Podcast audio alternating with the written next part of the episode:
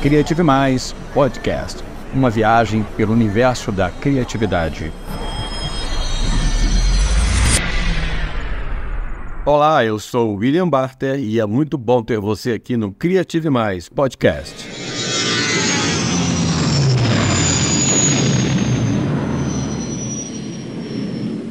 E o tema de hoje é inteligência e criatividade. Qual a diferença e como elas podem mudar a nossa vida? Vamos explorar a identificação de talentos no trabalho, abordando a importância, habilidades essenciais, diversidade cognitiva, criatividade, inteligência emocional, estratégias práticas, tecnologia digital e os desafios com as soluções inovadoras. O olhinho brilhou aí, né? Então vamos partir! É hora de saltar para a velocidade da luz. Opa, espera aí, agora vai.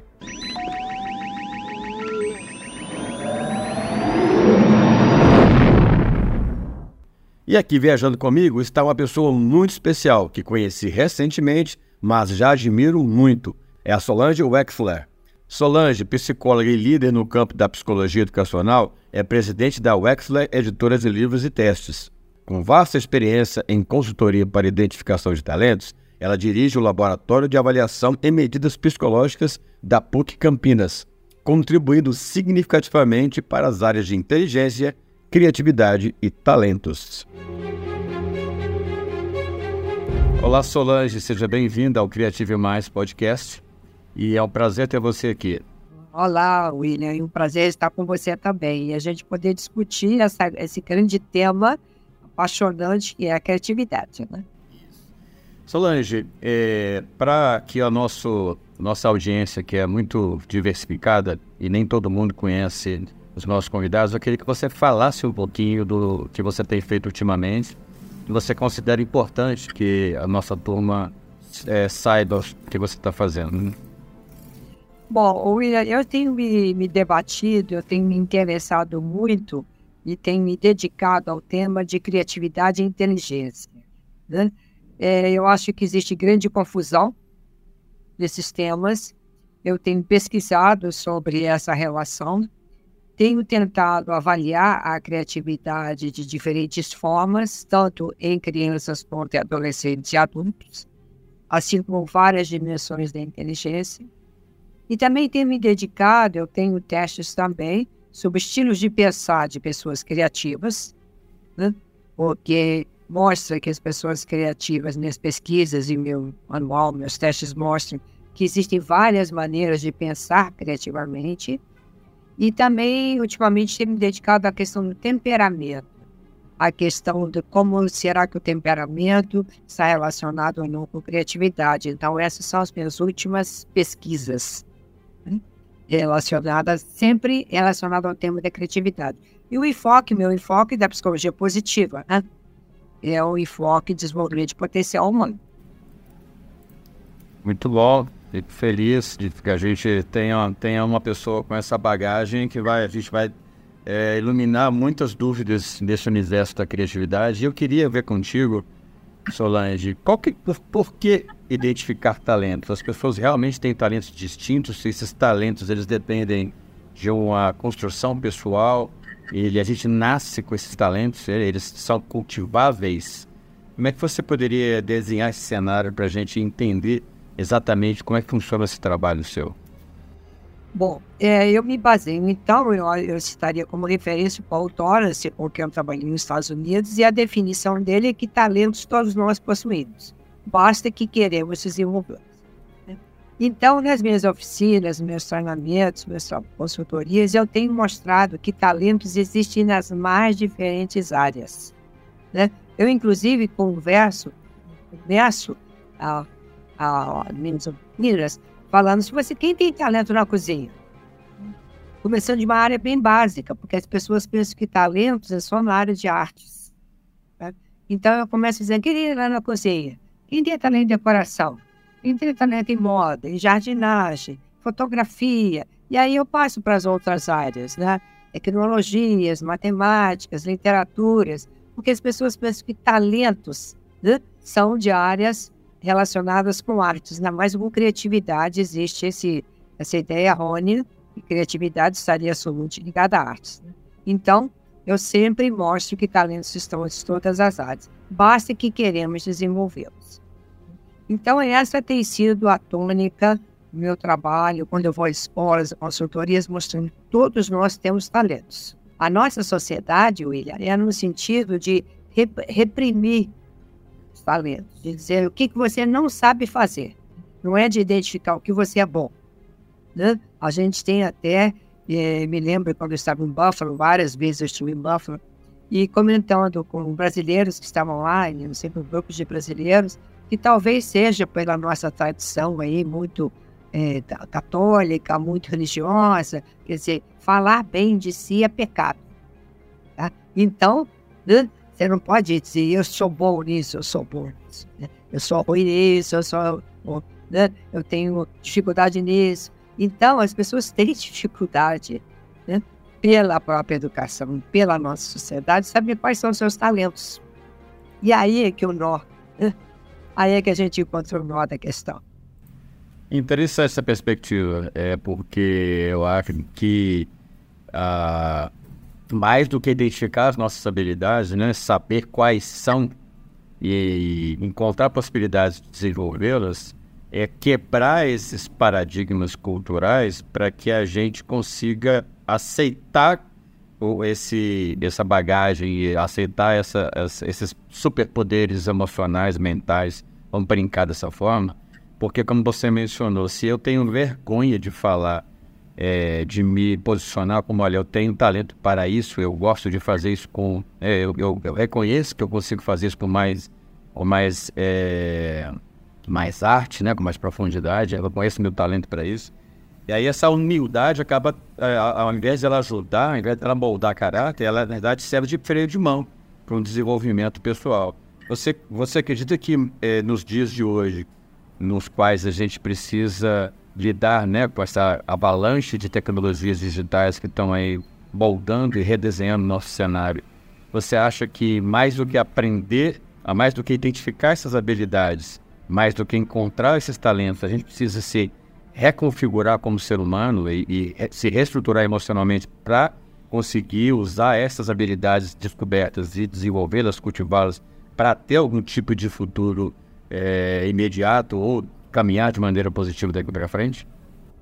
É, a gente tem conversado muito, sabe, William, entre os estudiosos, sobre não só as habilidades cognitivas que a gente tem que desenvolver. Né? Não estou, por exemplo, falando só como usar um software, como usar a tecnologia. Estou falando também de habilidades socioemocionais, habilidades de interação.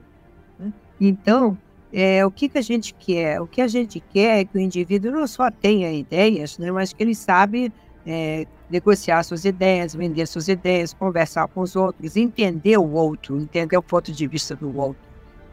Então, quando a gente fala em desenvolver talentos, a gente não fala só no cognitivo.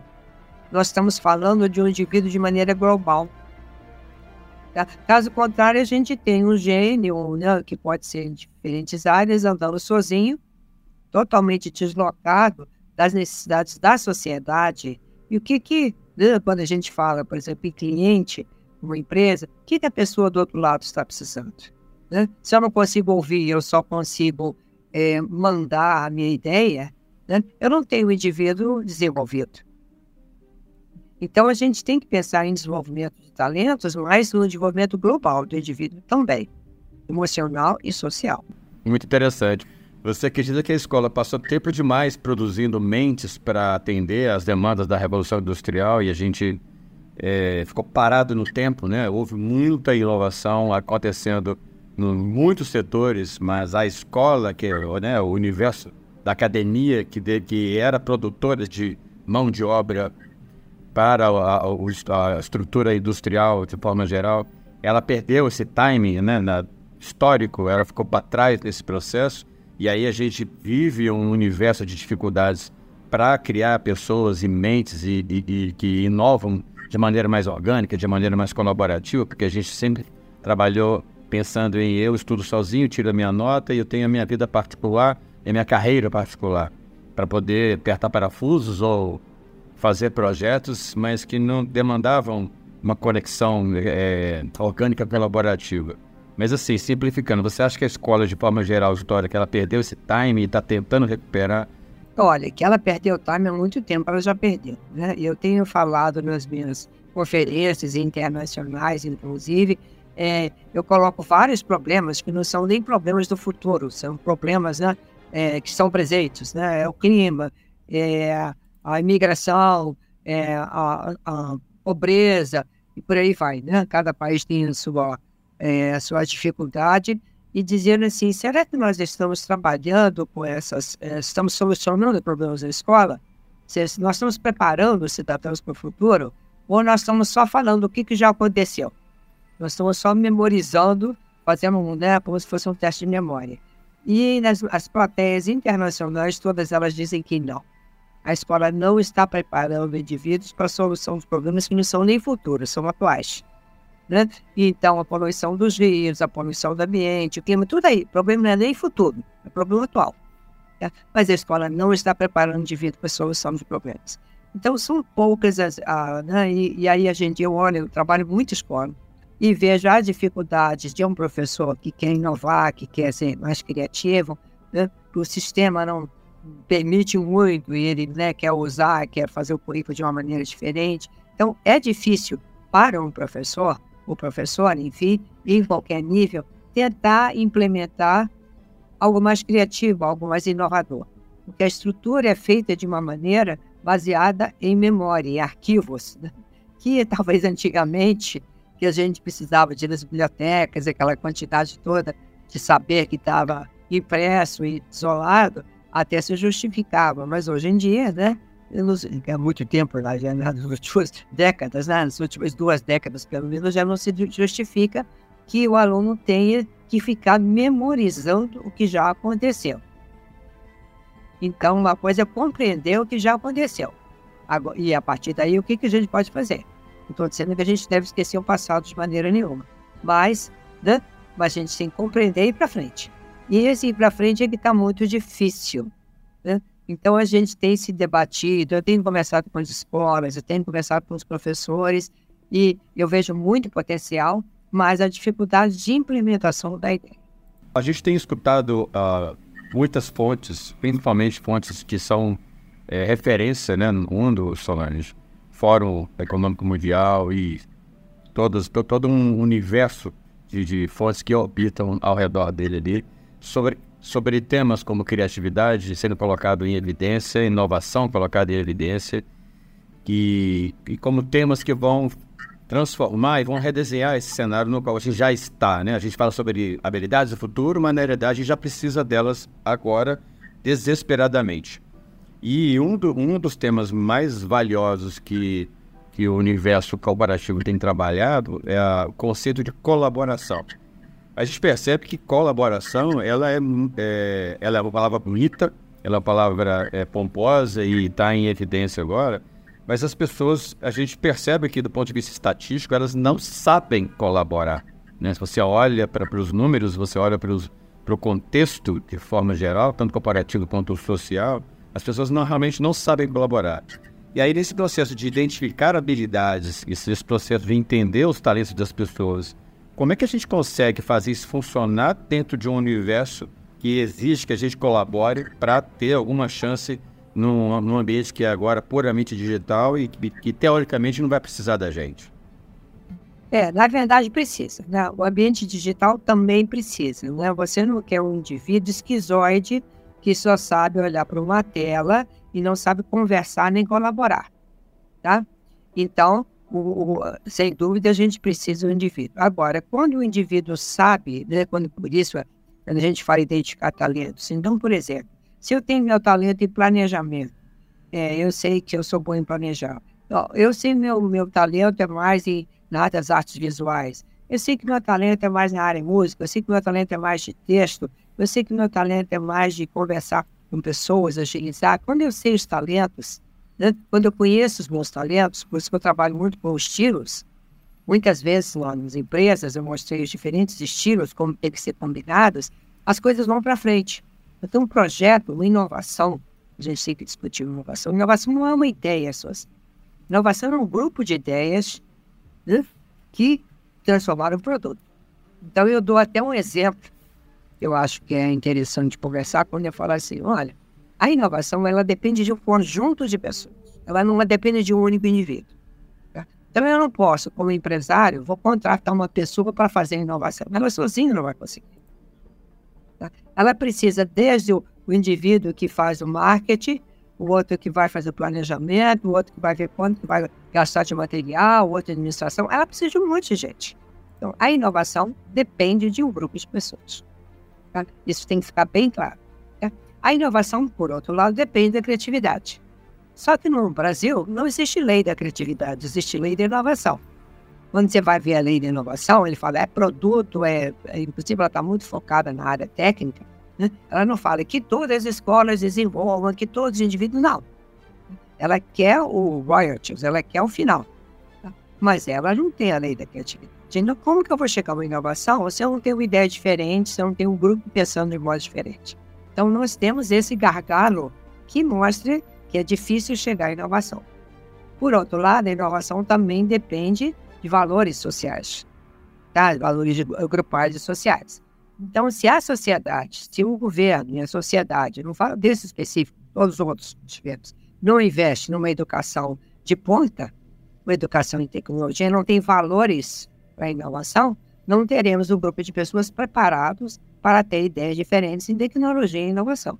Né? Então, nós temos uma questão educacional, uma questão familiar, que eu tinha falado, religiosa e tudo mais, e uma questão social, né? que é um clima para a inovação que a gente precisa, né? e não existe. Pegando é, emprestado algumas ideias, eu estava pensando aqui sobre. É, vamos trazer para o nosso contexto, né? Brasil, porque a gente mora aqui, a gente vive aqui, a gente faz parte desse grande ecossistema chamado criativo chamado Brasil. O brasileiro, Solange, ele tem essa essa pecha de que é, né, essa coisa tradicional de que o brasileiro é criativo, que o brasileiro dá jeito em tudo. Assim, para você que é uma cientista da área de criatividade, como é que se pode observar a, a, a essa expressão, né? Brasileiro é criativo, né? Tem resposta para tudo, tem quebra-galho para tudo. Isso é positivo, isso não é positivo. E, e esse processo de que o brasileiro dá jeitinho em tudo, e isso acaba sendo um, uma questão é, negativa ou não? Como é que a gente pode olhar isso com um olhar científico e tirar proveito disso de alguma forma, até para tornar o brasileiro ainda mais eficiente do ponto de vista inovador? Bom, a criatividade, eu tenho, inclusive ontem eu estava discutindo muito, fazendo um grupo, é, é, explicando o seguinte, né? Para ser um processo criativo, ele depende do, de pensamento divergente, procurar várias ideias e depois o pensamento convergente, implementador. O brasileiro é, ele está na primeira fase, vamos dizer. Ele gosta de ter muitas ideias, mas na hora de implementar, planejar, construir e investir, isso não ocorre. Então a gente fica na primeira fase da criatividade, mas a gente não chega na segunda. Tá?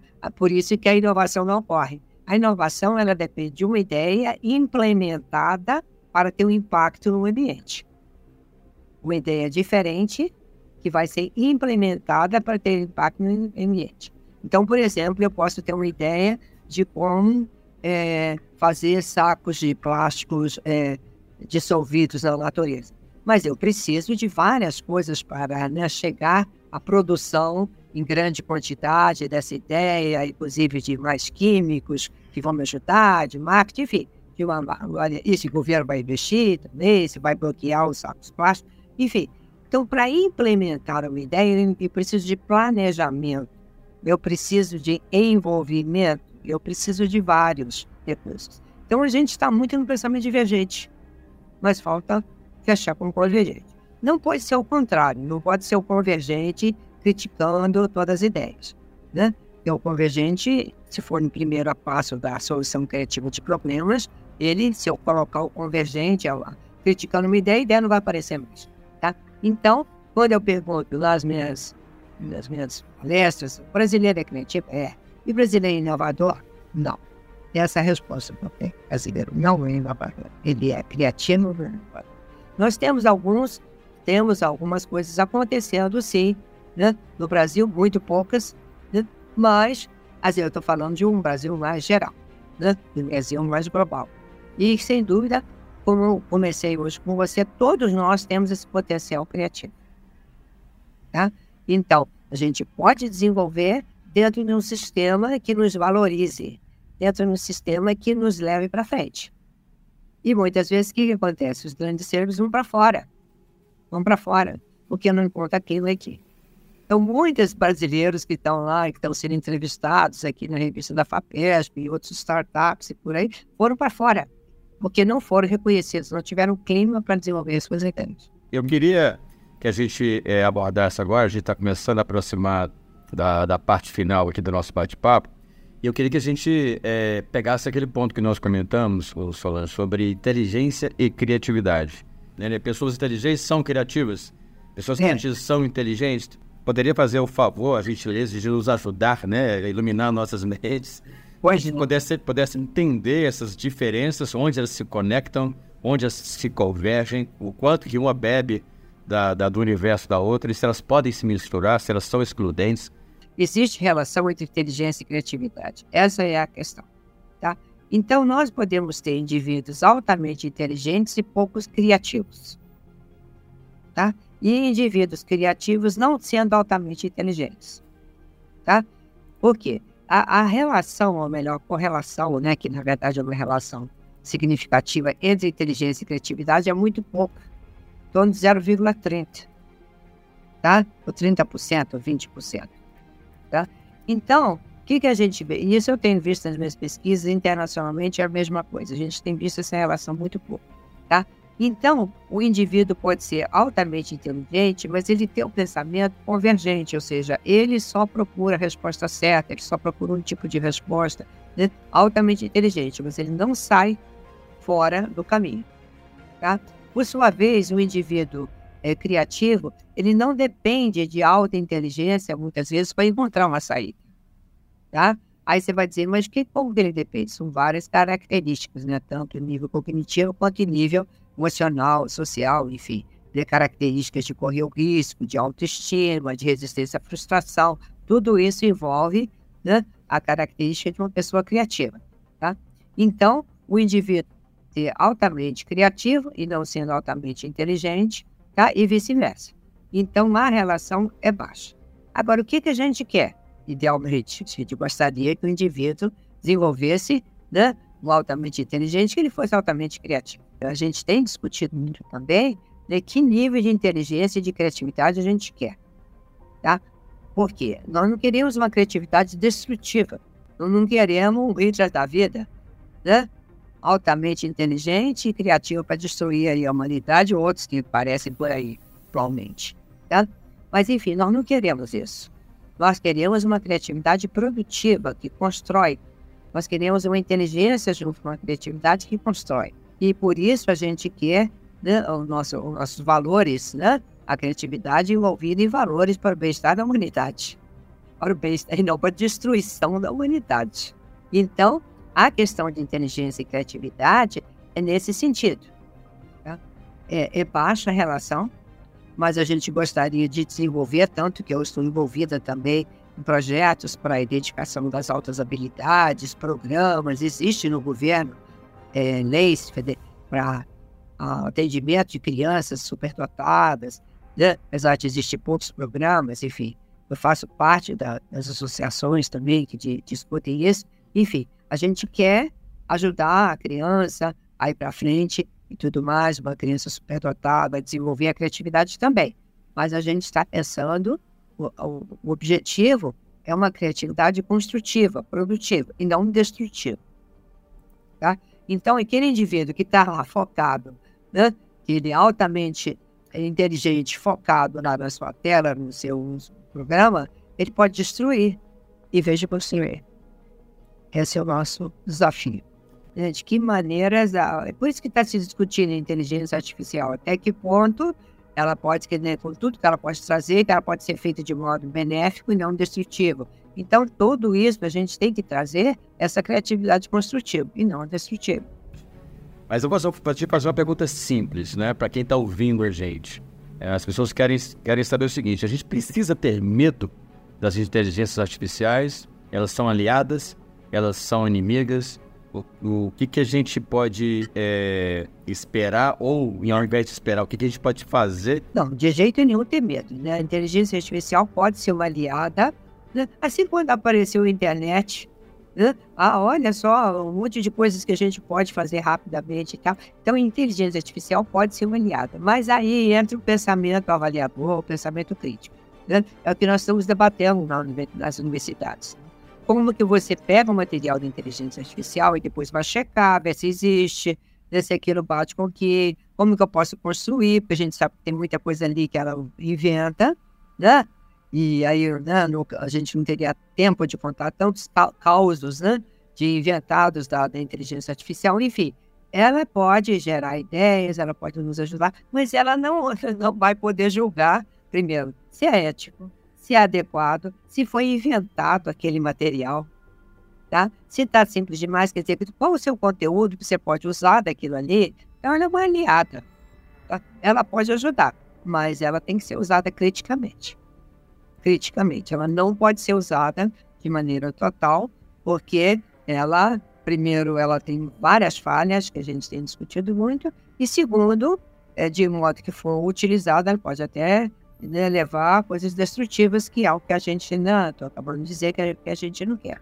Então, ela é um, é um software, uma coisa que pode nos ajudar, né? mas tem seus limites, como outras, é, outras tecnologias que vão estar aparecendo. Muito bom. Você, me veio uma, uma, ideia louca na cabeça aqui que eu vou, vou jogar sobre a mesa aqui para a gente ver se faz algum sentido. Você acha que em, te, em tempos de, de, tecnologia digital, né, no qual é, ela trabalha baseada em toda a lógica, num banco de dados de tudo aquilo que nós humanos vivemos, então ela, ela, ela se baseia, né, a referência, a perspectiva dela está toda sobre, sobre isso aí. Então, assim, ela usa uma lógica pautada no, no que ela pode, é, pode ou não provar com os dados que ela tem. Você acha que daqui para frente é, as artes abandonadas de, de ver o mundo por perspectivas é, diferentes do tipo escrever ou ler poesia, escrever ou ler é, usando a ótica de, de filosófica, né, que você foge da lógica, você foge daquilo que está pronto ou estabelecido na, na sociedade ou no senso comum. Você acha que isso pode ter algum tipo de valor para que a gente consiga alimentar as próprias inteligências artificiais de uma maneira é, é, mais perspicaz ou mais profunda, ou isso não faz sentido nenhum? Olha, vai depender, né, claro, do programador, de quem está, né? Porque, na verdade, a inteligência artificial, ela colhe dados pela internet e, e, constrói a partir disso, né? Hoje eu, tive, hoje eu fiz uma pergunta, justamente para um artista de renome, né? E eu falei assim, olha, se eu quiser pedir um quadro, tá? assim, assim, assado, a inteligência artificial me, me vai fazer aquele quadro. Qual a diferença de um quadro de um artista, né? de, de você produzir arte com aquele quadro? Assim, primeiro que você vai ver que o quadro produzido pela inteligência artificial é um quadro, vamos dizer, muito formatado. E segundo, o prazer de criar uma obra de arte. Tá? O prazer de você ver uma fotografia, pegar um pôr do sol, sei lá, né? e, e, e representar através de arte, é totalmente diferente você pegar uma inteligência artificial e que nunca vai ficar igual mesmo. Então, aquilo ali é um esboço, você pode até ver uma ideia ou outra, mas nunca vai ser a, a, a questão humana, né? a expressão humana, o prazer humano de criar. A, a gente tem toda uma linha de saúde mental pela arte, né? como você se sente bem criando, é, expressando suas próprias cores, como você o ambiente, e não tirando de um software que já vem padronizado. Então, voltando, a inteligência artificial pode nos dar ideias, mas o cérebro humano sempre vai ser superior. Sempre vai estar ali né, fazendo a sua avaliação, ainda bem.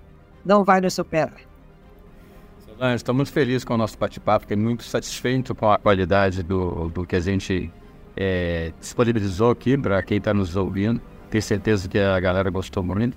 Eu gostaria muito de dar a oportunidade de você fazer as suas últimas considerações para a gente encerrar. E junto com essas considerações, a gente sempre fecha os nossos convidados que deixem uma dica de criatividade, uma dica para poder ajudar as pessoas a ter um senso crítico mais, mais apurado, é, desenvolver melhor as suas habilidades criativas, né? É, eu gostaria de deixar, eu acho que basicamente, né, o que eu tenho falado, deixar para vocês o seguinte: descubra o que você ama, descubra o que você gosta de fazer e se dedique a ele. Tá? Descubra o seu potencial e vá em frente, invista no seu potencial. Né? E não se preocupe com o que os outros vão achar, não se preocupe né, se vai dar certo ou não, invista no seu potencial. Qual é a sua paixão? Que você faz melhor? Tá? Pergunte até a outras pessoas em volta de você. É, tente entender melhor você. Quando você entende melhor você, entende melhor seu talento, e aí você encontra a sua missão criativa, tá? que é a nossa missão na Terra. Solange, eu quero mais uma vez agradecer a sua presença aqui, esse tempo valioso que você dedicou aqui, nos oferecendo esse Obrigada, hein? Obrigada, então. E obrigado pela oportunidade. A Associação de Criatividade, a Cria Brasília, também agradece para você essa oportunidade. A gente está divulgando né, a criatividade, a importância da criatividade para a nossa sociedade.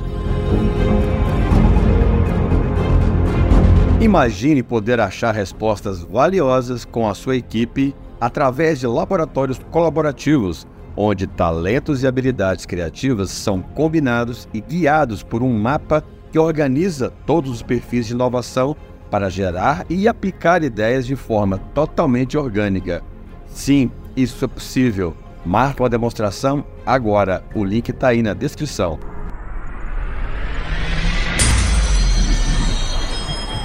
Criative Mais Podcast uma viagem pelo universo da criatividade.